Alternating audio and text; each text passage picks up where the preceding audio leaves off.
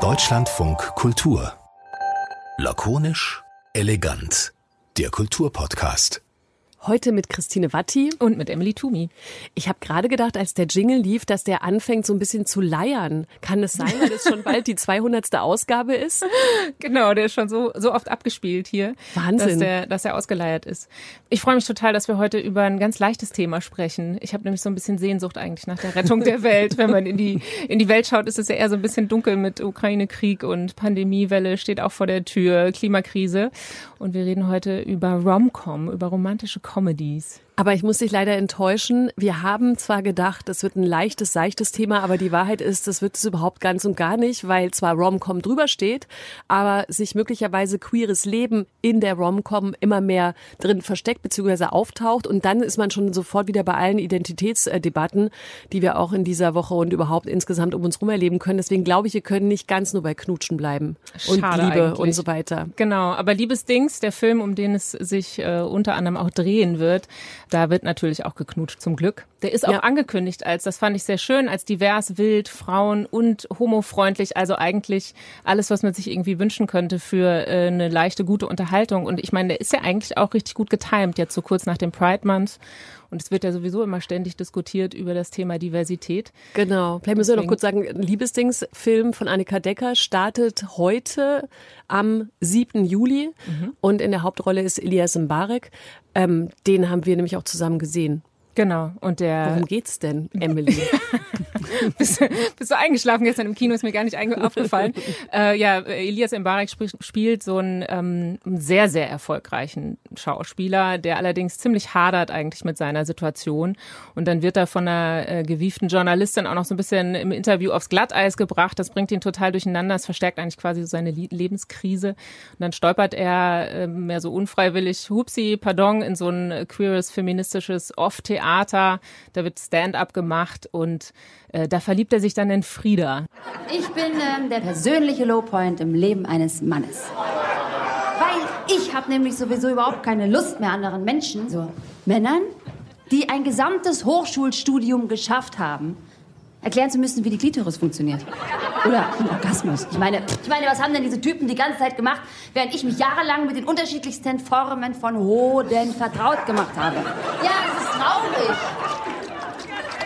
Und deswegen habe ich nämlich was erfunden, und zwar den Geschlechtsverkehrsführerschein.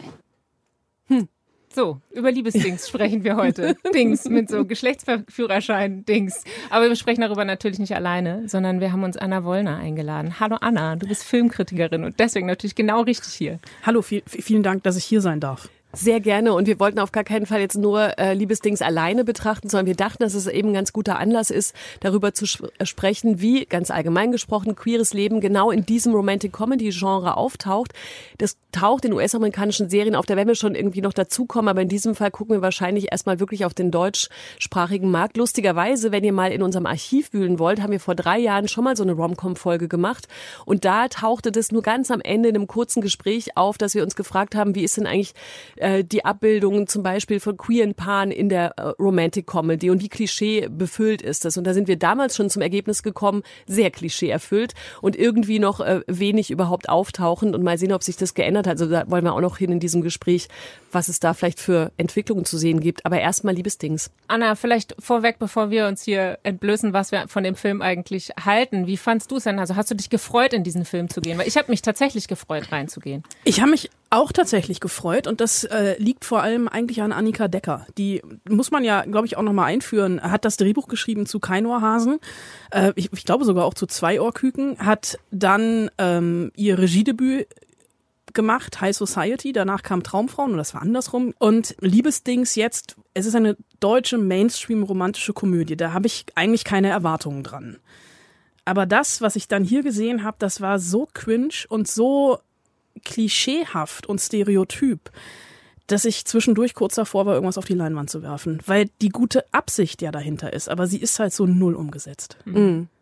Ja, ich würde sagen, dass, also ich habe an mehreren Stellen, weil du gerade gute Absicht sagst, ich habe zu viel der guten Absicht gesehen und zu wenig der, des, des echten Verständnisses für das, was man da so alles zeigen will und zu viel von ganz, ganz vielen Momenten, die wirklich mit allen möglichen Debatten, gesellschaftlichen Debatten versuchen aufzuräumen. Es geht um Rassismus, es geht um Transfeindlichkeit, es geht um Homophobie, es geht um Ageism sogar, es geht um Wahrscheinlich fallen euch auch noch zwölf andere Sachen ein. Alles taucht irgendwie so auf. Es geht um eigene schwierige äh, Familiengeschichten, mit denen man, da dürfen die einen noch irgendwie be, be, belasten, wenn man schon ein erwachsener Mensch ist und so weiter. Es geht um Einsamkeit, es geht um Liebeskummer, es geht um das Patriarchat. Also so. Und also man hätte diesen ganzen Film mit 100.000 Buzzwords irgendwie versehen können. Man findet alles irgendwie wieder in der guten Absicht, würde ich jetzt mal ein bisschen unterstellen, endlich auch mal das in einer deutschen Komödie zu zeigen. Aber dadurch werden alle Szenen und alle Protagonisten auf eine ganz komische Art und Weise, und ich habe leider kein schöneres Wort gefunden, so freakisiert. Also man guckt die dann so an, als wären die da so aufgestellt mit ihren komischen Problemen, die werden kurz mal angerissen, aber man hat nicht das Gefühl, dass da viel Liebe für die Geschichte oder für die einzelnen Situationen ist, sondern so ein Auftrag, das zu zeigen und zu bisschen zu erklären vielleicht das, also dieses andere bisher nicht gezeigte und es kommt nicht es kommt nicht zu einer stimmigen Geschichte oder irgendeinem Weg, der irgendwo hinführt also die, diese gute Absicht, die, die, ähm, wenn man die versucht irgendwie zu erklären, kann ich das ja auch total verstehen, weil wenn man sich das Mainstream-Kino mal ja, anguckt, das, das ist schon. halt total heteronormativ. Und dieser Film strotzt aber vor Heteronormativität und mhm brüstet sich aber mit dem, alles andere sein zu wollen. Mhm. Und dieses, äh, die, dieses Freakisiert, ich finde das super. Das ist, es ist wirklich eine Freakshow. Es ist wie im Zirkus, es sind Menschen, die hier ausgestellt und vorgeführt werden, weil das alles aus so einer ähm, heteronormativen ich würde noch nicht mal sagen reichen, aber so Medienbubble entstanden ist. Mhm. Also die Figur, die Jochen Schropp zum Beispiel spielt, einen schwulen Make-up-Artist, hat natürlich eine reale Vorlage, aber ich habe irgendwie mich zurückversetzt gefühlt, wenn ich als queerer Jugendliche diesen Film gesehen hätte, in, in meiner Jugend, ich hätte gedacht, das ist wirklich, ich komme nach Berlin und erlebe queeres Leben, was sich hauptsächlich aus Orgien und Drag Queens ja, genau. abspielt. Genau. Und das ist es. Und so werden die Menschen hier wirklich, oder die, die, die, diese am Reißbrett entstandenen Figuren in jeder Sekunde vorgeführt. Es findet überhaupt keine Reflexion darüber statt. Es findet überhaupt kein normales queeres Leben statt. Und diese Probleme, und das größte Problem, was ich dann am Ende dann auch noch habe, wir haben den hetero-Schauspielstar, also wir haben Elias Mbarek, der eine Version von sich selbst spielt. Das macht er ja noch nicht mal schlecht. Also der hat ja er existiert ja eigentlich nur vor der Leinwand, aber er hat bisher fast in allen seinen Filmen existiert. Er spielt sich selbst. Dann haben wir diese vollkommen überzeichnete Carla Kolumna-Version. Bettina Bramberger, Alexandra Maria Lara als Klatschreporterin. Ich weiß nicht, was sie alle für ein traumatisches Erlebnis mit Interviewtagen haben, um das wirklich so überzeichnet darzustellen. Kann man machen. Es ist wirklich teilweise abartig, was bei Interviews passiert oder absurd. Stehe ich drüber. Aber dann haben wir diese queer-feministische Theaterleiterin, gespielt von Lucy Heinze, Frieda, die so hetero daherkommt und dann wird uns hier eine Liebesgeschichte vorgegaukelt zwischen den beiden. Die haben sich fünf Minuten gesehen. Es soll knistern. Ich sehe keinen einzigen Funken, der zwischen den beiden sprüht. Die beiden landen im Bett, knutschen, fummeln und dann haben sie eigentlich schon diesen, dieses Gespräch am Morgen danach.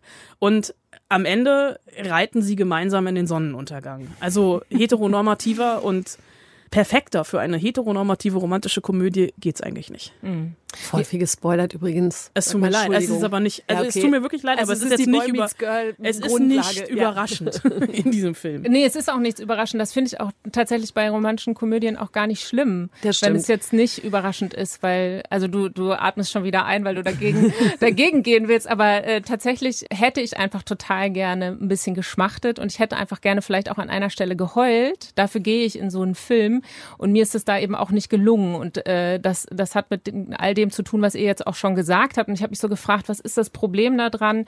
Ne, warum? Weil zu überzeichnen beispielsweise finde ich gar nicht unbedingt so schlimm. Das finde ich eigentlich auch manchmal gerade das, was, äh, wie man mit einem Klischee auch gut umgehen kann, wenn man über die Stränge schlägt. Dann geht's mehr so Richtung Satire. Ähm, aber da fehlt dann hier der Biss dahinter. Es bleibt immer noch äh, leicht genug, dass man, dass man eben weiß, okay, das ist nicht satirisch, sondern die versuchen ja einfach nur lustig zu sein und es bleibt bei so einer ja eben ein bisschen gewollten Überzeichnung quasi, die äh, nicht so richtig lustig ist. Bei ihr fand ich es jetzt nicht so schlimm. Ähm, ich fand schlimmer äh, so Momente, wo dann äh, über, vor allem eigentlich ganz viel über den mhm. äh, Transmann Rocco gesprochen wurde und am Ende dachte ich so, warte mal, wer war denn jetzt eigentlich nochmal Rocco? Weil ich kenne Rocco kaum. Es gibt eine Situation, in der er irgendwie selber auftaucht und einen kleinen Stand-up-Sketch macht ähm, und ansonsten ist er der Transmann Rocco, über den halt geredet wird und das ist so dieses Ding, da wird halt darüber geredet und äh, geht dann so rein in so einen Club beispielsweise auch, äh, was eigentlich total schön ist, mal so eine queer-feministische Clubsituation, finde ich super, macht ja auch Spaß zu sehen, aber dann wird so davon gesprochen, dass hier ja die Beziehungen alle total easy werden und alle sind so frei mit Liebe und bla und man denkt so, hä, Moment, also das ist so fern von dem, äh, was, was queeres Leben eben ausmachen kann. Natürlich gibt's da genauso Probleme wie überall anders und da, weil, ne, also ganz normales Leben halt. Aber so wird es halt noch ausgestellt. Es ist wirklich so dieser Zoo-Moment. Ja, weil Emily dieses angesprochen hat, dass es eben überzeichnet ist, habe ich mich die ganze Zeit gefragt, ob man denn eigentlich trotzdem, wenn wir so sprechen, ob uns dann sowohl die Drehbuchautorin als auch alle Produzentinnen sagen könnten, ey, ihr seid so spießig in eurem komischen Kulturradio, es ist eine Komödie.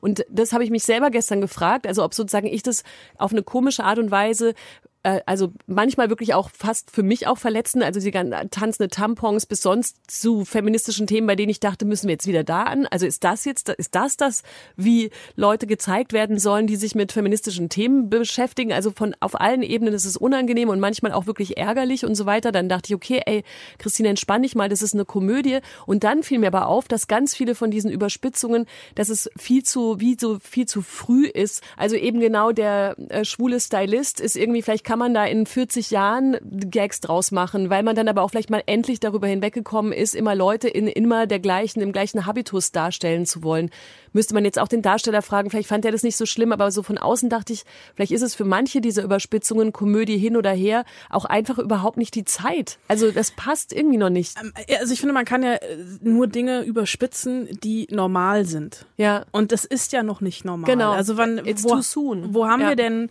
normal äh, im Mainstream Kino? Genau, genau, normal im Mainstream Kino. Also wir haben ja ähm, die Diskussionen, also generell auch noch beim amerikanischen Blockbuster Kino. Es gab vor ein paar Wochen die Diskussion, dass beim Animationsfilm Lightyear ein lesbischer Kuss rausgeschnitten werden sollte in einigen Ländern. Da haben wir darüber diskutiert, ob man im Jahr 2022 einen lesbischen Kuss, der noch nicht mal mit Zunge war, sondern es war einfach nur ein Kuss auf den Mund eines lesbischen Paares, die dann, oh Gott, auch noch ein Kind hatten.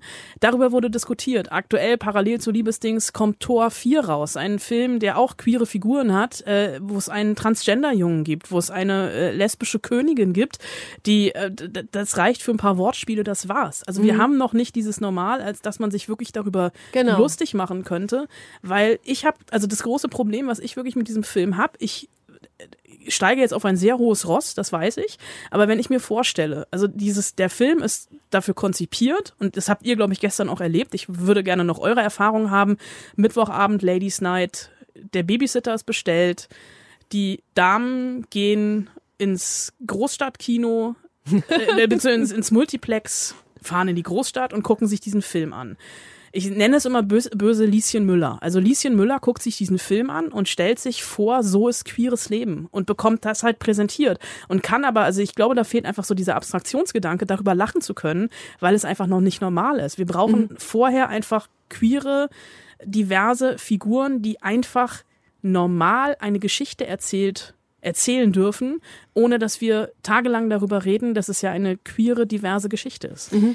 Ja, ich muss dich leider enttäuschen, weil Lise Müller, es waren vielleicht drei, vier, fünf andere Leute mit uns noch da, ne? Also wir haben nicht so eine richtig, wir haben nicht so ein richtiges gute, also nicht so diese, vielleicht das Publikum gesehen, was jetzt unbedingt in diesen Film wirklich gerne geht und denkt dann, äh, ich habe jetzt Queeres Leben gesehen.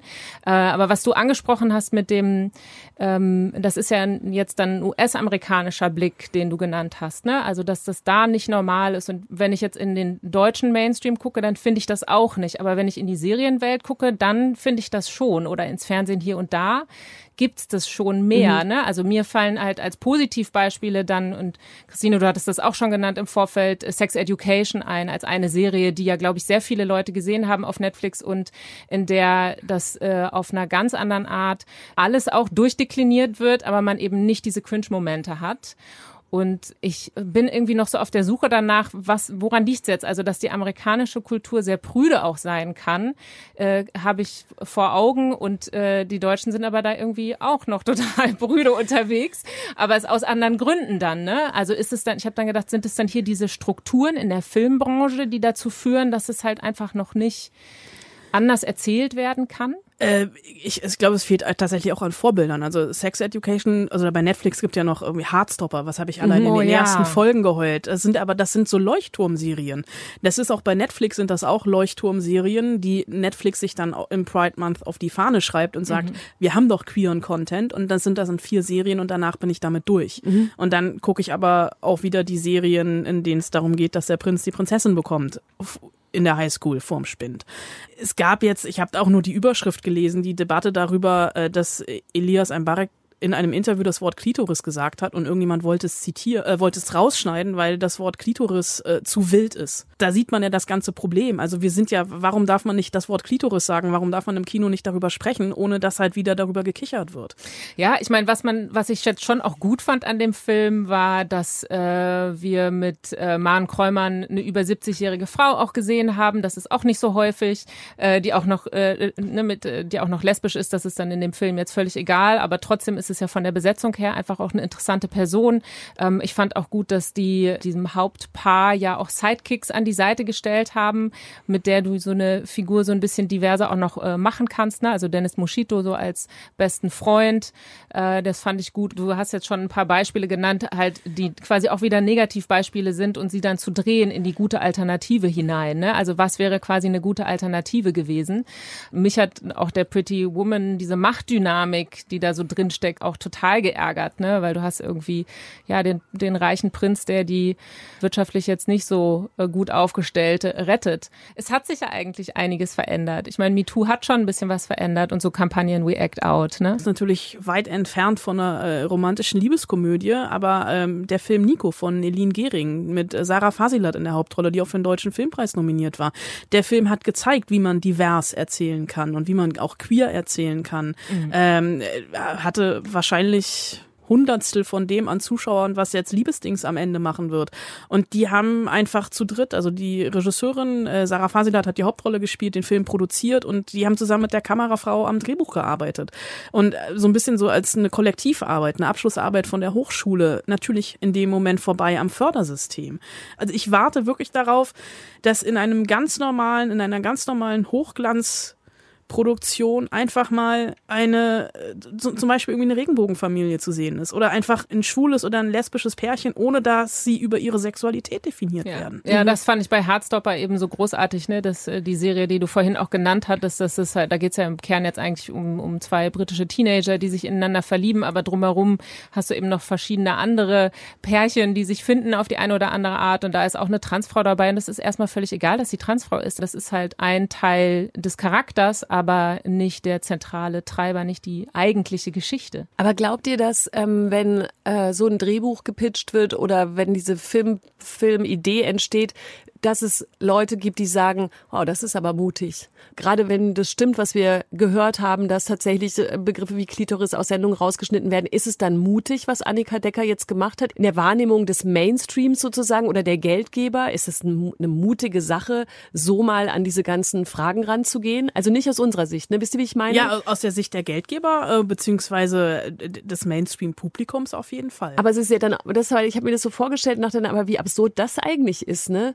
Was ist denn dann mutig? Also so die Be Klitoris zu sagen und Tampons tanzen zu lassen. Also statt irgendwie zu sagen, das müssen wir gar nicht machen, wir können eine ganz andere Geschichte eigentlich erzählen. Ist doch verrückt. Ich weiß nicht, ob da irgendwie noch der Wunsch dahinter liegt, äh, dahinter steht, irgendwie zu provozieren, aber mich, also mich persönlich provoziert ein Tamponballett nicht. Ja. Ähm, Was ist mit dir? ich weiß auch nicht. Ähm, wie hat denn die Annika Decker im Interview reagiert? Du hast ja mit Sicherheit auch Fragen gestellt, äh, wo es ein bisschen vielleicht durchgeschimmert ist. Ja, es ist natürlich irgendwie so ein bisschen ein Eiertanz äh, bei diesen, also diese Interne Interviewtage, die sind ja wirklich klar durchstrukturiert. Wir hatten eine Viertelstunde. Ich habe mich da versucht, so langsam hinzuarbeiten und ich glaube, sie hat auch so zwischen den Zeilen gemerkt mit meinen Fragen, dass ich dem etwas kritischer gegenüberstehe. Und sie, ich habe sie natürlich angesprochen auf dieses, warum muss am Ende der Prinz die Prinzessin bekommen? Das gehört für mich äh, zum Genre dazu. Äh, das habe ich auch äh, früher erwartet, wenn ich in eine Nora Ephron-Komödie äh, gegangen bin. Und ich finde das einfach, einfach schön, wenn es so endet. Und ich, ich habe da keine Angst vor Kitsch, ehrlich gesagt. Ich finde, man muss, wenn man eine Mainstream-Komödie macht, auch mit Kompromisslosigkeit sich da reinstürzen. Das kann ich total verstehen. Das meinte ich ja vorhin mit theoretisch. Ja. Theoretisch. Genau, so gehört es ja auch. So muss es ja eigentlich auch aber, sein. Aber also selbst, Fall, ja. selbst Nora Ephron-Komödien, wenn man sie sich heute nochmal anguckt, sind vielleicht vom Männer-Frauen-Bild her. Sag nochmal Beispiele, nicht alle sind hier Film-Nerds. Äh, ähm, Harry und Sally, Stimmt. Schlaflos in Seattle, E-Mail, e für, für, dich. dich. Mhm. Ähm, um wirklich die drei Klassiker äh, zu nehmen. Auch die, wenn man die sich heute nochmal anguckt, würde man vielleicht an der einen oder anderen Stelle im Drehbuch mittlerweile sich für was anderes entscheiden. Ja.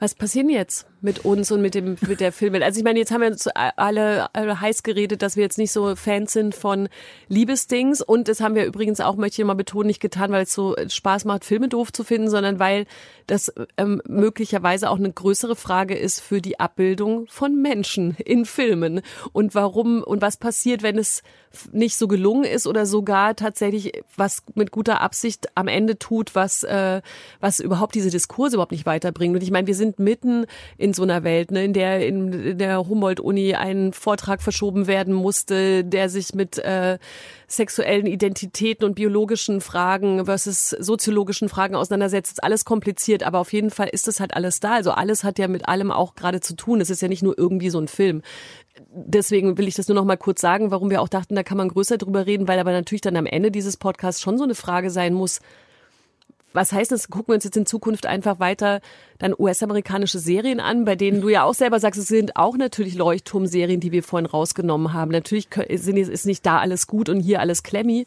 sondern äh, die, ich weiß nicht, gibt es sowas, einen Ausblick oder eine, eine Sache, die man sich wünschen würde aus deiner Filmkritikerin-Sicht zum Beispiel, was mehr passieren müsste, damit diese Stereotype nicht weiter fortgesetzt werden? Okay, mach sie doch nicht weiter. Setz sie nicht weiter fort. Ich glaube, ich weiß nicht, es passiert ja auch schon, aber einfach mal ein, eine Mainstream-Komödie aus der queeren Community herausgeschrieben. Mhm. Also von einer äh, queeren Drehbuchautorin oder einem queeren Drehbuchautor. Ja. Um einfach genau diese gängigen Stereotype und Klischees zu vermeiden. Ja. Weil es einfach ein ohne Annika Decker jetzt irgendwas unterstellen zu wollen, nochmal, glaube ich, einfach ein anderer Blick ist. Ja. Dass man da einfach mal anfängt und sich aber dann auch, also gerade wenn es um Förderung etc. geht, um diese Geschichten auch bemüht, dass diese Geschichten dann auch gefördert und umgesetzt werden.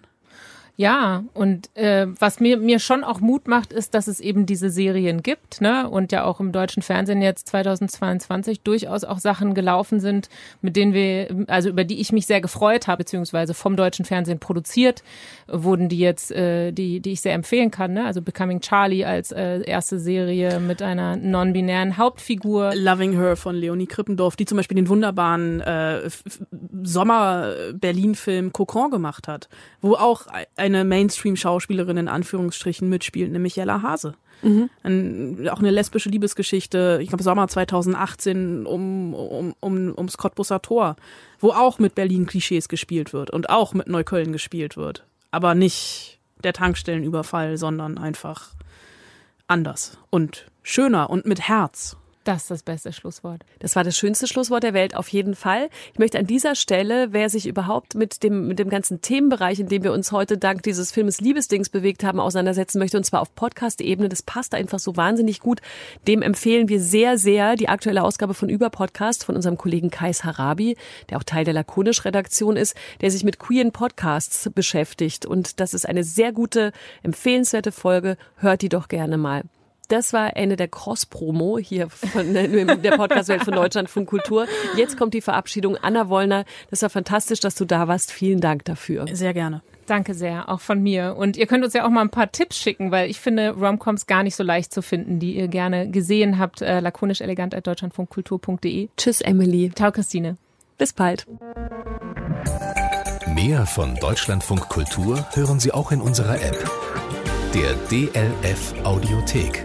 Jetzt kostenfrei herunterladen für Android und iOS.